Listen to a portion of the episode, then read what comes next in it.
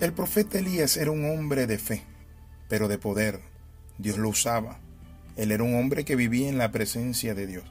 Mi amigo, ¿cómo hacer para vivir en la presencia de Dios? ¿Cómo vivir de una forma sobrenatural en esta tierra? Bienvenido a este devocional titulado Secretos a voces. En 1 Reyes 17, del 1 en adelante, dice entonces Elías Tisbita, que era uno de los habitantes de Galat, dijo a Acab, Vive Jehová, Dios de Israel, en cuya presencia estoy, que no habrá lluvia ni rocío en estos años, hasta que mi boca lo diga. Mi amigo, ¿cómo podemos nosotros vivir con una boca como la boca de Dios? ¿Cómo podemos nosotros mostrar la grandeza? Noten esto, pero también la gracia y el poder de Dios a través de nuestras vidas. Una de las cosas que Elías hizo es que él vivía en la presencia de Dios y no se trataba de lucirse él, él agradaba y sobre todas las cosas le daba a Dios la gloria.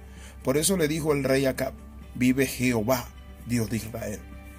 Es decir, alababa a Dios y luego decía, en cuya presencia estoy.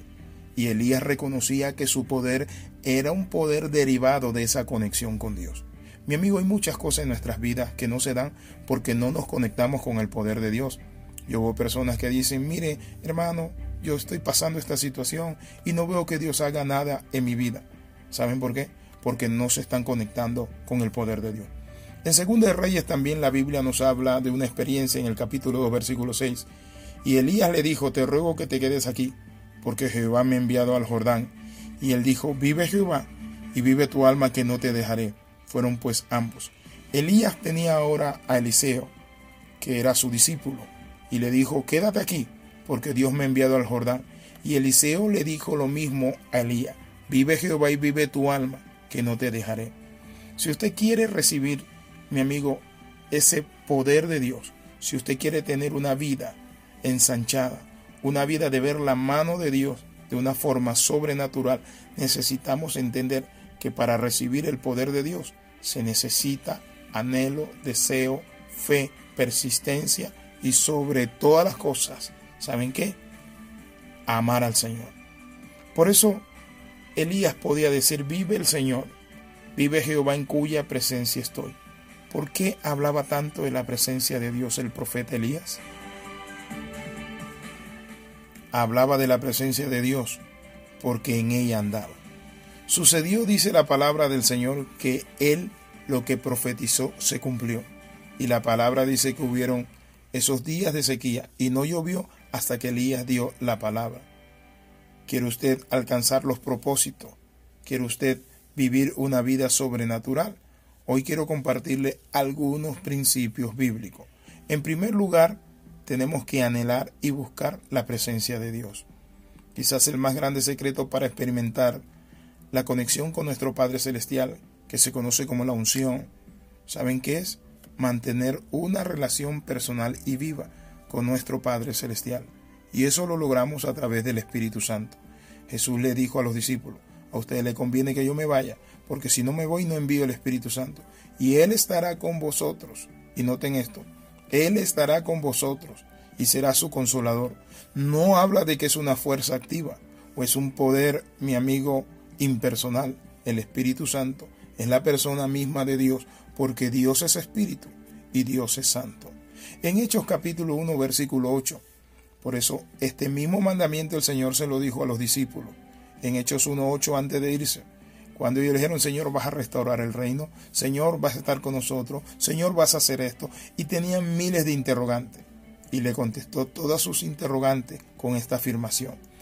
Pero recibiréis poder cuando haya venido sobre vosotros el Espíritu Santo y me seréis testigo en Jerusalén, en Judea, en Samaria y hasta lo último de la tierra. Yo le hago una pregunta. Mi amigo, ¿ha recibido usted poder de Dios? El poder de Dios, quiero decirle esto, es un regalo para los hijos de Dios. Pero no es un poder para fanfarronear, para sentirme orgulloso, es para ser testigo en Judea, en Samaria y hasta lo último de la tierra. Hace poco me habló un joven que andaba apartado del Señor y viviendo una vida mundana. Pero tuvo una crisis, una crisis de fe. Se conectó nuevamente con Dios, le pidió perdón, lloró delante de Dios. ¿Y saben qué me dijo? Me dijo, yo nunca testificaba, pero esta vez que volví al Señor, he sentido un deseo y he estado hablando a los jóvenes en las calles, he compartido. Es lo que dijo Jesús, que cuando nosotros recibimos el Espíritu Santo, el Espíritu Santo viene y da testimonio. El Espíritu Santo viene y toma ese poder de nuestras palabras, pero también su poder lo une con el nuestro. ¿Y saben qué? Nos hace testigos eficaces de la obra de Dios para ser testimonio y testigo en Jerusalén, en Judea, en Samaria hasta lo último de la tierra.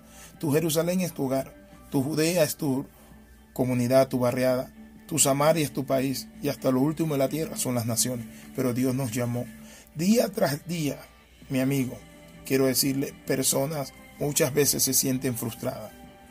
Hace un tiempo atrás leí un artículo escrito sobre un famoso siervo de Dios acerca de la unción y él afirmaba que en cierta ocasión estuvo en Alemania y un grupo de cristianos le preguntaron cuál era el secreto para experimentar un avivamiento. Ellos habían afirmado y le estaban diciendo a él que ellos habían asistido a lugares donde había avivamiento, lugares donde Dios se había derramado, y que hicieron marchas y ayuno, pero no sucedía nada. Hasta que este siervo de Dios le dice, el Espíritu Santo es el que va a darle a ustedes el avivamiento y no son los lugares físicos.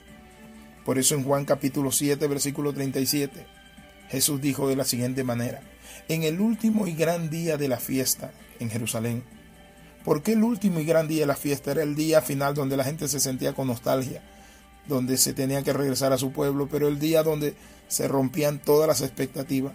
Pero en ese último y gran día de la fiesta, cuando todo se había apagado, la música y todos los aspectos y la gente se ya se preparaba para ir, entonces Jesús se pone en pie y alza la voz diciendo, si alguien tiene sed, venga a mí y beba. Noten, si alguien tiene sed, venga a mí y beba. ¿Por qué no se paró en el primer día o en medio de la fiesta? ¿Saben por qué? Porque la euforia de la gente no le permitiría, porque la gente iba a estar enredada en esta fiesta terrenal. Pero él estaba invitando a una fiesta celestial. Él estaba invitando a un verdadero festín y por eso la palabra dice, noten lo que dice la Biblia, Jesús se puso en pie y alzó la voz diciendo, si alguno tiene sed, si alguien, no menciona el nombre, venga a mí y beba. Mi amigo, cuando usted y yo tenemos sed y bebemos, ¿saben? Nos convertimos en instrumentos de Dios, pero tenemos que venir a Él y beber de la fuente. Le invito a orar. Padre, en el nombre de Jesús tengo sed de ti, Padre.